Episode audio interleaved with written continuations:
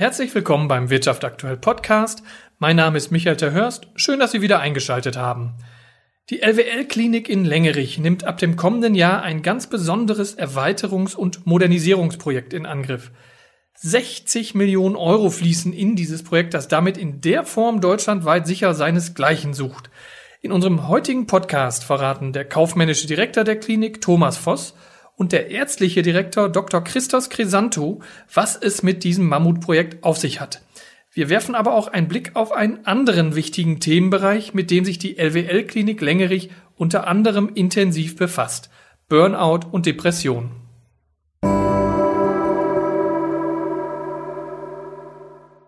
Herzlich willkommen, Herr Dr. Crisanto. Herzlich willkommen, Herr Voss. Ähm, zu Beginn unserer Podcast-Reihe ist es bei uns sehr guter Brauch, dass ich den Gästen immer äh, dieselbe Frage stelle, einfach mit dem Hintergrund, dass wir unseren Zuhörerinnen und Zuhörern die Leute ein bisschen näher bringen wollen, mit dem wir es hier heute zu tun haben. Äh, deshalb möchte ich auch Ihnen äh, gerne die Frage stellen, wie Sie beide sich mit wenigen Worten selbst beschreiben würden. Äh, ich frage einfach mal, wer möchte den Anfang machen? Ja, mein Name ist Christus Crisanto. Mhm. bin seit 15 Jahren hier in der Klinik äh, ärztlicher Direktor und bin auch berufständig äh, aktiv äh, für das Thema Psychiatrie. Mhm. Äh, ich bin seit einigen Jahren äh, Vorsitzender der landespsychiatrischen äh, Kollegen. Die Ladenpsychiater äh, haben einen Verband und vertreten auch ihre Interessen. Somit äh, bin ich, äh, ja, was das Thema Psychiatrie auch äh, nicht nur aktiv hier in der Klinik, sondern auch in der äh, Vertretung hier im Lande, die Entwicklungen hier weiter zu begleiten und äh, sich dafür zu engagieren. Mhm. Herr Voss? Ja, mein Name ist Thomas Voss. Ich bin kaufmännischer Direktor der LWL-Kliniken Münster und Längerich. Das sind insgesamt sieben Einrichtungen, zwei Krankenhäuser, zwei Pflegeeinrichtungen, zwei Wohnverbünde für psychisch behinderte Menschen und eine Rehabilitationseinrichtung in Münster.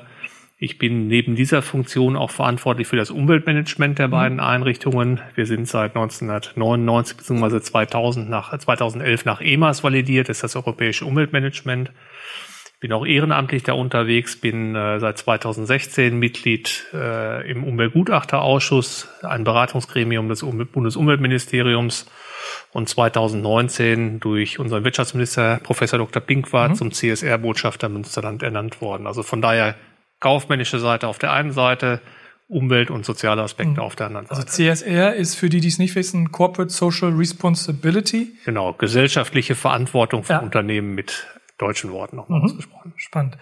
Ähm, Sie haben es beide gut beschrieben. Sie sind beide in unterschiedlichen Funktionen, auch hier für die LWL-Klinik in Längerich, wo wir gerade sind, tätig. Ähm, vielleicht erklärt einer von uns beiden mal unseren Hörerinnen und Hörern, was die LWL-Klinik in Längerich so macht. Mhm. Ja, also die LWL-Klinik Längerich ist seit 157 Jahren mhm. in der psychiatrischen Versorgung von Menschen in Westfalen zunächst äh, äh hat sie angefangen, das war der ursprüngliche Auftrag hier, die, die Klinik hat äh, den Auftrag übernommen, äh, um die evangelisch kranken Menschen in Westfalen zu betreuen. Waren es erst die evangelischen tatsächlich? Genau, das okay. war und die zweite Klinik in Marsberg war für die katholischen äh, äh, psychisch erkrankten Menschen in Westfalen verantwortlich. Da haben sich aber eine Reihe von äh, Entwicklungen in der ja. Psychiatrie, in der Versorgungslandschaft der Psychiatrie natürlich äh, ja über die Zeit eröffnet. Und wir sind inzwischen verantwortlich für den, für, äh, für den Kreis Steinfurt, aber nicht nur da sind wir aktiv. Wir haben regionale und überregionale spezialisierte äh, Behandlungsangebote. Wir sind sozusagen ein Maximalanbieter mhm. wie ein Maximal ein Krankenhaus der Maximalversorgung in der Psychiatrie, Psychotherapie und Psychosomatik. Äh, wir haben sehr differenzierte äh, Behandlungsangebote für alle Menschen aus diesem Behandlungsspektrumsbereich. Und äh, eine Besonderheit ist auch hier in der Klinik, dass wir seit mehreren Jahrzehnten schon äh, in den ganzen deutschsprachigen europäischen Raum für die Behandlung äh, psychisch erkrankten gehörlosen Menschen okay. äh, ein spezialisiertes Angebot. Als, als ein Beispiel für die ja. überregionale auch ähm, Aktivitäten der Klinik. Also aus der Tradition heraus eine sehr, sehr ähm, breite ähm, ja, Expertise und auch ähm, auch eine Verantwortung, die hier auch besteht, hier auch in der Versorgungsstrukturentwicklung sehr aktiv zu bleiben und auch effektiv zu sein. Mhm. Ähm, Im kommenden Jahr steht ja hier in Längerich am Standort der Klinik eine Großinvestition an. Können Sie uns erklären, was da genau geplant ist? Ja, ähm, es ist so, dass die Klinik aktuell auf dem etwa 300.000 Quadratmeter großen Grundstück ja. hier, was wir haben, direkt am Teutoburger Wald, mit vielen Gebäuden sozusagen quer über dieses Parkgelände verstreut ist. Und äh, das nennt sich sozusagen Pavillonsystem. Und äh, die Absicht mit dem mit der großen Baumaßnahme ist, sämtliche Behandlungsbereiche der Klinik, die stationären in den verschiedenen Segmenten, die auch Dr. Crisanto gerade mhm. angesprochen hat, die tagesklinischen Versorgungsbereiche, aber auch die ambulanten Angebote zu konzentrieren, und zwar in dem denkmalgeschützten Altbaubereich. Mhm. Das heißt, wir werden es hier mit einer Symbiose zu tun haben aus Denkmalschutz auf der einen Seite und attraktiven Neubauten für die Patientenversorgung auf der anderen Seite. Es ist so, dass äh, aktuell jetzt gerade ähm, der Baubeschluss für den ersten Bauabschnitt gefasst wird in Kürze in den politischen Gremien des Landschaftsverbandes, so hoffen wir jedenfalls. Ja. Der Grundbeschluss, Satzbeschluss steht. Und äh, wir wollen auf jeden Fall dann äh, Anfang des nächsten Jahres, Anfang 22, tatsächlich mit dem Spatenstich der ersten, dem ersten Bauabschnitt beginnen. Die Gesamtmaßnahme wird sich über roundabout fast zehn Jahre hinziehen, oh, ja. weil es mehrere Bauabschnitte sind und wir bauen ja sozusagen im Bestand, der teilweise in Nutzung ist. Insofern kann man nicht sagen, es ist sozusagen ein Neubau, den man einfach hinsetzt. Wir müssen auch die Belange des Denkmalschutzes natürlich mit berücksichtigen. Das ist sehr, sehr gut abgestimmt. Ähm, persönlich glaube ich, äh, es ist wirklich ein Leuchtturmprojekt ja, für den Landschaftsverband Westfalen-Lippe, aber auch für die Region und auch für die Stadt Längerich natürlich. Das ist wirklich ein tolles Projekt. Warum ist dieser Schritt überhaupt erforderlich geworden? Also der Schritt ist erforderlich geworden, weil wir zum einen ähm, die Gebäude, die wir jetzt haben, die sind doch sehr in die Jahre gekommen. Mhm. Das heißt, was den Unterbringungsstandard angeht, ähm, sind wir nicht mehr sozusagen ganz auf der Ballhöhe. Heute wird ja üblicherweise also Einzelzimmer, Zweibettzimmer, Nasszelle dabei erwartet. Ähm, die Gebäude sind alt, auch energetisch gesehen nicht mehr auf dem allerneuesten Stand. Von daher wird das Zeit, da etwas zu tun. Wir wollen zeitgemäßen Unterbringungsstandard äh, für unsere exzellente Behandlungsstruktur bieten. Und wir haben natürlich über dieses Pavillonsystem sehr hohe Infrastrukturkosten, das heißt also Wege, mhm. Leitungen, Fähr- und Entsorgung und so weiter, Transportkosten. Und äh, auch in der Psychiatrie ist es so, dass es ein neues Finanzierungssystem geben wird, was uns da deutlich äh, restriktiver behandelt. Und äh, wir sind von daher wollen wir eben mal diese hohen Infrastrukturkosten über die Baumaßnahme auch entsprechend okay, deutlich also reduzieren. Auch eine Investition, um am Ende ein bisschen Kosten ja, zu sparen. Eindeutig ja. Ähm, zusätzlich zu den Strukturen, die Sie schaffen werden, müssen Sie ja dann sicherlich auch neue Arbeitsplätze am Standort schaffen. Vielleicht mal die erste Frage, wie viele Menschen beschäftigen Sie aktuell? Und dann in der zweiten Frage, wie viel werden es dann womöglich nach der Erweiterung sein? Wollen Sie erst anfangen? Ähm, also wie, die ähm, Zielsetzung ist eigentlich durch diese neue äh, Entwicklung in der Klinik, die Prozesse zusammen zu straffen, eigentlich der ökonomischen, aber auch fachlichen Anforderungen gerecht zu werden. Also diese, die Altbausubstanz, die äh, ursprüngliche Struktur, die man hier angelegt hat, ist, war nicht der, der, der diesen Anforderungen auch gewachsen. Mhm. Deswegen war das erforderlich. Ähm, Herr Voss hat das schon angesprochen. Wir werden mit dem neuen Entgeltsystem auch einen ökonomischen Druck bekommen, äh, sowohl aktuell als auch zukünftig. Ja. Somit waren äh, die äh, Infrakostenreduktion, die, die Straffung der Prozesse notwendig, um mit dem Budget, das was nicht beliebig weiter wachsen wird, auch wirklich zukünftig äh, gut zurechtzukommen. Wir denken nicht, dass wir einen, gro einen großen Zuwachs an Mitarbeiter haben mhm. werden. Wir sind bereit, wir sind froh, wir den, den Stand im Prinzip der Mitarbeiter. An Kopf haben wir jetzt knapp über 1000 Mitarbeiter. Okay. Allerdings nicht nur in dem Krankenhausbereich, sondern auch in dem Bereich der, ähm, der Eingliederungshilfe und äh, in, in einem kleinen Pflegezentrum für ältere psychisch kranke Menschen, die wir auch hier angegliedert haben. Die gehören auch dazu und der Dach, der Dach des ganzen Krankenhauses hier, der Klinik hier. Ähm, also diese Modernisierung war absolut erforderlich, um äh, auch die ähm, Prozesse äh, so zu gestalten, dass man stationäre, tagesklinische, ambulante Behandlungen flexibel zu gestalten, mhm. die spezialisierte Angeboten wirklich ähm, mit dieser flexibleren Behandlungsgestaltung auch ähm, realisieren zu können. Das sind die Zielsetzungen, die wahnsinnig wichtig sind, wenn man wirklich ähm, ja auch den Erwartungen, die die Patienten haben und die fachlichen Entwicklungen, die es in dem Fach auch gegeben hat, gerecht werden will. Insofern war diese Modernisierung ein äh, ist ein wichtiger Meilenstein. Mhm. Es ist wirklich auch was Einmaliges. In Deutschland meine ich sogar, dass so ein traditioneller Standort mit so einer ähm, ja so einer Struktur, die wirklich damals vor 150 oder 170 Jahre sogar auch geplant worden ist, in die Moderne aufzubrechen. Ja. Insofern sind wir sehr stolz darauf, dass wir sehr viel Energie und sehr viel Zeit über die letzten Jahre äh, in diesen Planungen investiert haben, so dass diese alte Substanz, die so viele Jahrzehnte hier existiert, in einer Moderne geführt wird, mhm. die auch diesen Anforderungen fachlicher und wirtschaftlicher Natur auch gerecht wird. Mhm. Und sind wir überzeugt. Und vielleicht noch als Ergänzung, Dr. Casanto hat es angesprochen, wir haben tatsächlich auf den Kopf genau 1072 Mitarbeiter. Ja. Wir sind einer der größten Arbeitgeber der Region und auch der Stadt Längerich. Mhm. Äh, von den 1072 arbeiten gut 700, 710 etwa im Krankenhausbereich.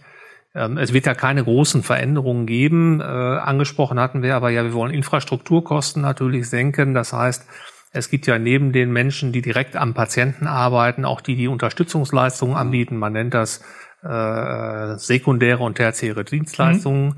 Da wird es sicherlich dazu kommen, dass im Laufe der Zeit wir weniger Personal brauchen als heute, weil einfach weniger äh, Wegezeiten zum Beispiel mit dabei sind. Das ist aber definitiv so. Es wird keinesfalls äh, zu betriebsbedingten Kündigungen oder ja, Ähnlichem okay. kommen. Es wird, wenn dann, einen absolut sozialverträglichen Abbau geben. Das heißt, jemand geht zum Beispiel in Altersruhestand, eine Stelle wird nicht neu besetzt. Generell kann man sagen, wir werden eben auch weiterhin einer der ganz großen Arbeitgeber in der Region bleiben. Mhm. Als, als große Arbeitgeber müssen Sie sich ja irgendwie damit auseinandersetzen, wie Sie zumindest wenn Sie sagen, Sie wollen die Personaldecke halten, wie Sie sich ähm, attraktiv für Mitarbeiter aufstellen. Also was tun Sie oder wie schwierig ist es für Sie, neues, geeignetes Personal zu finden, wenn Sie denn welches brauchen? Also wenn man es mal, ich fange einfach mal an, der ja, Dr. Ja, Santo ja. ergänzt gleich nochmal. Ja. Ähm, was auch wir deutlich ne äh, wahrnehmen, ist der Wettbewerb um, um Personal wird ja. einfach deutlich, deutlich härter, deutlich schärfer, das muss man sagen. Ähm, wir gelten, aber da komme ich gleich nochmal dazu, äh, durchweg als guter Arbeitgeber. Mhm. Das heißt, es gibt viel Mund-zu-Mund-Propaganda beispielsweise auch. Ähm, wir werden, sind bisher immer in der Lage gewesen, die ausgeschriebenen Stellen tatsächlich auch zu besetzen. Das hat in Einzelfällen durchaus mal länger gedauert, das will ich nicht verhehlen. Aber wir tun sehr, sehr viel, äh, um als Arbeitgeber auch attraktiv mhm. zu sein für Arbeitnehmerinnen mhm. und Arbeitnehmer. Das heißt, wir sind schon seit vielen Jahren zertifiziert, berufen Familie. Das heißt, wir tun sehr, sehr viel für familiengerechte Arbeitszeiten ich sage mal, ich kenne fast kein Arbeitszeitmodell hier in der Klinik, was es irgendwie noch zu ergänzen gäbe. Da sind wir sehr individuell auf die Mitarbeiterinnen und Mitarbeiter eingestellt.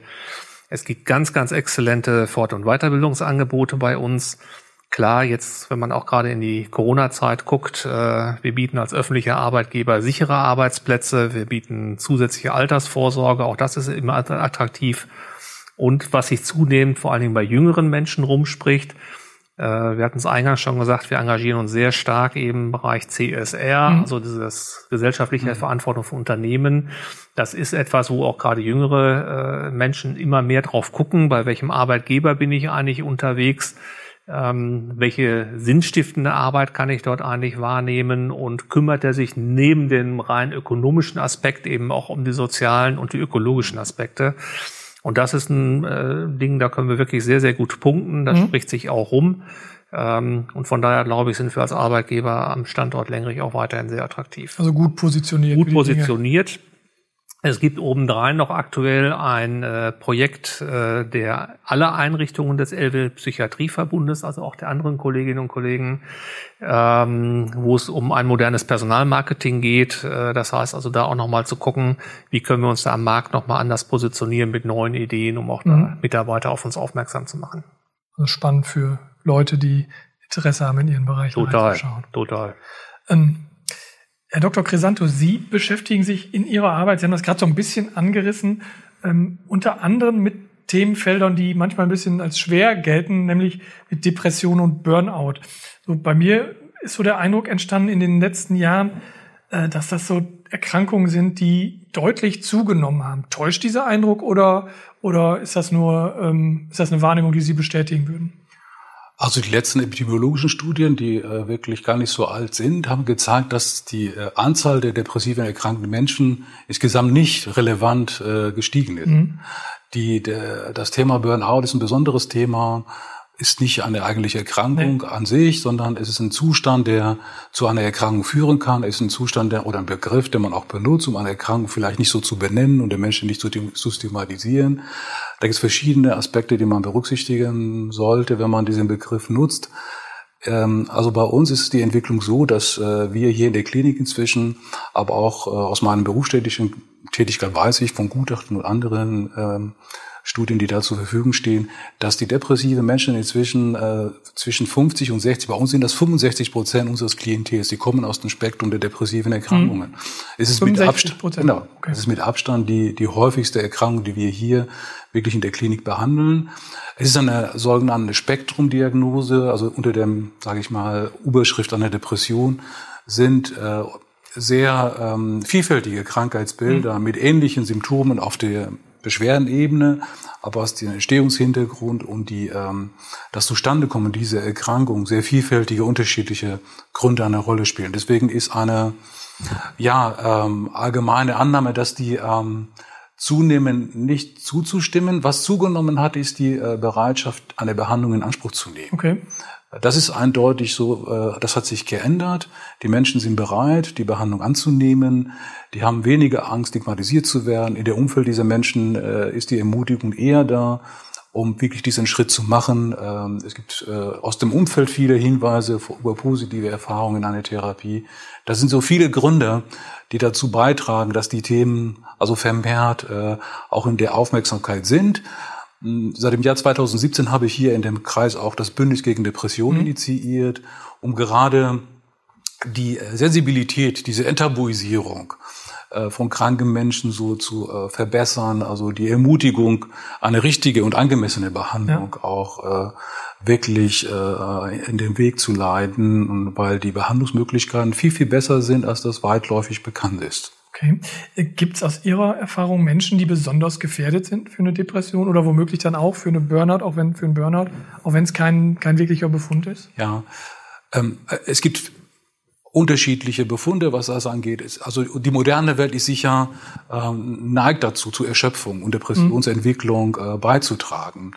Die Entgrenzung der Arbeitszeiten, die die ähm, die stressige berufliche Situation, konflikthafte Beding Bedingungen ja. auf der Arbeit. Früher hat man in der Montanindustrie mit körperlichen Anstrengungen und Veränderungen, Erkrankungen der Wirbelsäule, der, der Kniegelenke hat. Heute hat man eben in dieser modernen Welt mit mehr ähm, psychische Belastungen, seelische Belastungen, die auch äh, zu der Depressionsentwicklung bei einer gewissen Veranlagung auch beitragen können. Aber das als primär, als Ursache so ähm, eingegrenzt zu benennen, wird, glaube ich, der, äh, der Thematik nicht gerecht. Mhm. Was können Menschen denn tun, um einer Depression frühzeitig entgegenzuwirken? Ja, eine gesunde Work-Life-Balance, sage ich mal salopp, ist, äh, ist immer gut. Ist immer sehr gut sogar und das ist nicht banal sogar, sondern sogar sehr wichtig. Also Menschen haben eben Schwierigkeiten heutzutage, so eine ausgeglichene Freizeitgestaltung, ja. Äh, erfüllende Kontakte und äh, soziale Netzwerke aufrechtzuerhalten. Man weiß, dass es für die psychische Gesundheit heutzutage, für die Erfüllung, eine gute Lebensqualität ganz elementar ist.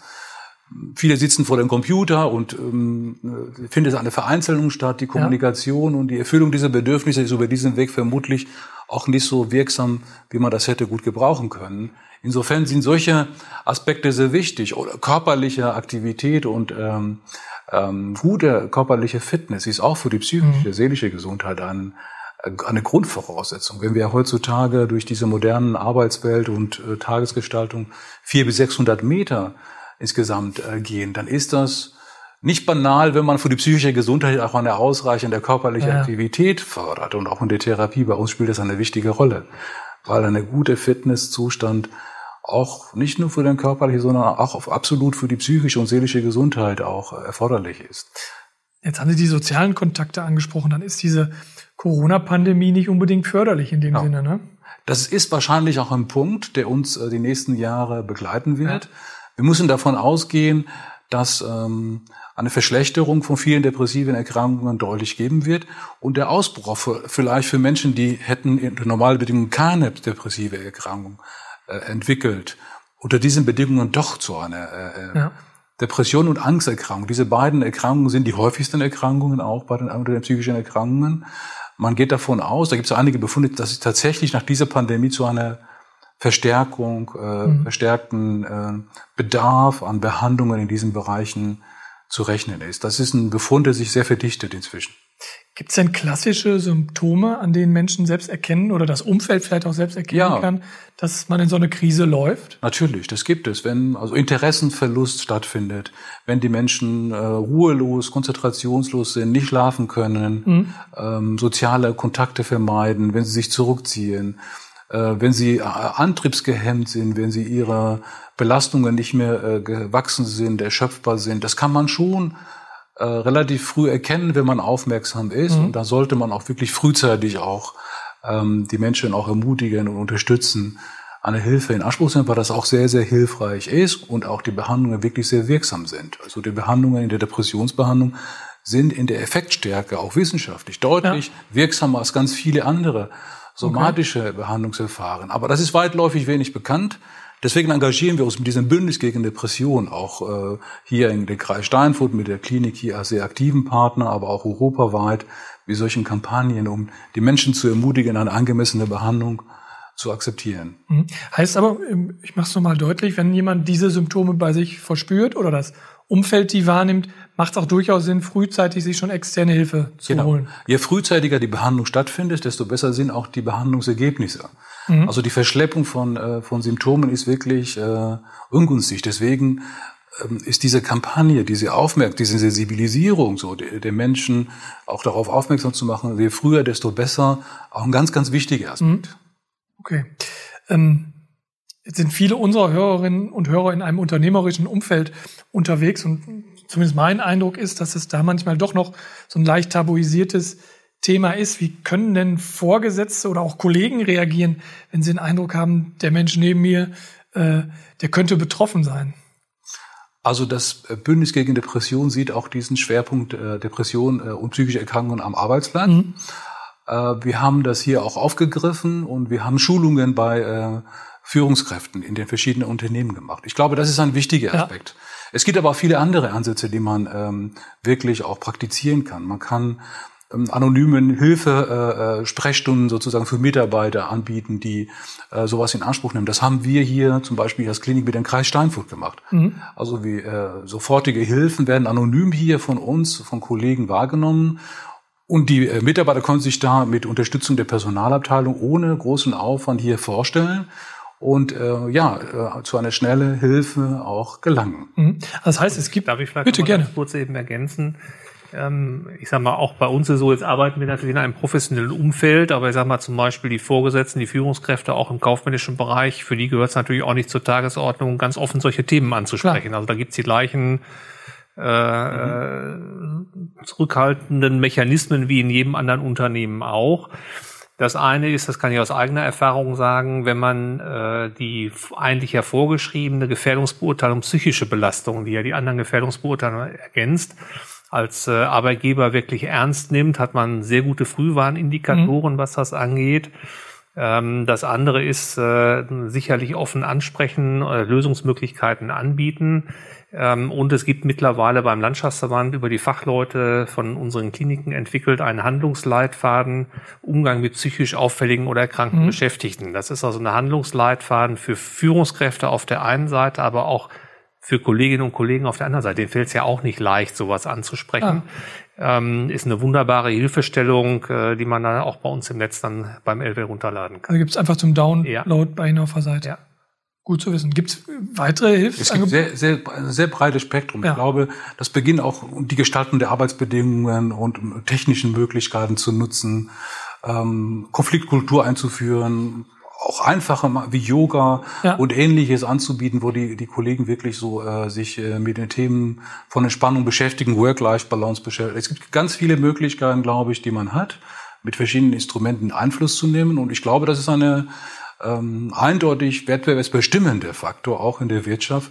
Klar, Wer ja. sich um die Psyche, früher aber eben die körperliche Gesundheit ausschlaggebend, ob jemand seine Arbeitsfähigkeit behält oder nicht. Heute ist doch mehr so die, die Aufrechterhaltung der psychischen und seelischen Gesundheit ja. ausschlaggebend, um wettbewerbsfähig zu bleiben. Und ich glaube, eine attraktive Arbeitgeber ist auch bei vielen Mitarbeitern derjenige, der sich sichtbar und ähm, ja äh, wahrnehmbar um solche Sachen auch hm. kümmert. Glaube ich auch. Ähm man hört immer wieder, dass es für Betroffene allerdings nicht ganz so einfach ist, frühzeitig Therapieplätze ja. zu bekommen. Also was können Menschen tun, die akut betroffen sind, die sagen, ich komme da alleine nicht mehr raus? Das ist ein Problem. Also die Inanspruchs, die, die Hilfe in Anspruchsbereitschaft hat zwar zugenommen, aber die Engpässe an Therapieplätzen sind da. Auch die äh, äh Termine bei einem Facharzt zu bekommen. Also das ist tatsächlich, das sind die reellen Schwierigkeiten im System. Ähm, ich denke, dass äh, es auch viel zu tun sein wird, auch in der Zukunft, da ausreichend Kapazitäten für diese enorm sozioökonomisch relevanten auch Erkrankungen für die Gesellschaft. Also die, äh, die häufigste Ursache inzwischen für eine Arbeitsunfähigkeitserscheinung ist eine psychische Erkrankung. Ja. Ein Drittel und mehr inzwischen der Berentungen sind auf eine psychische Erkrankung zurückzuführen.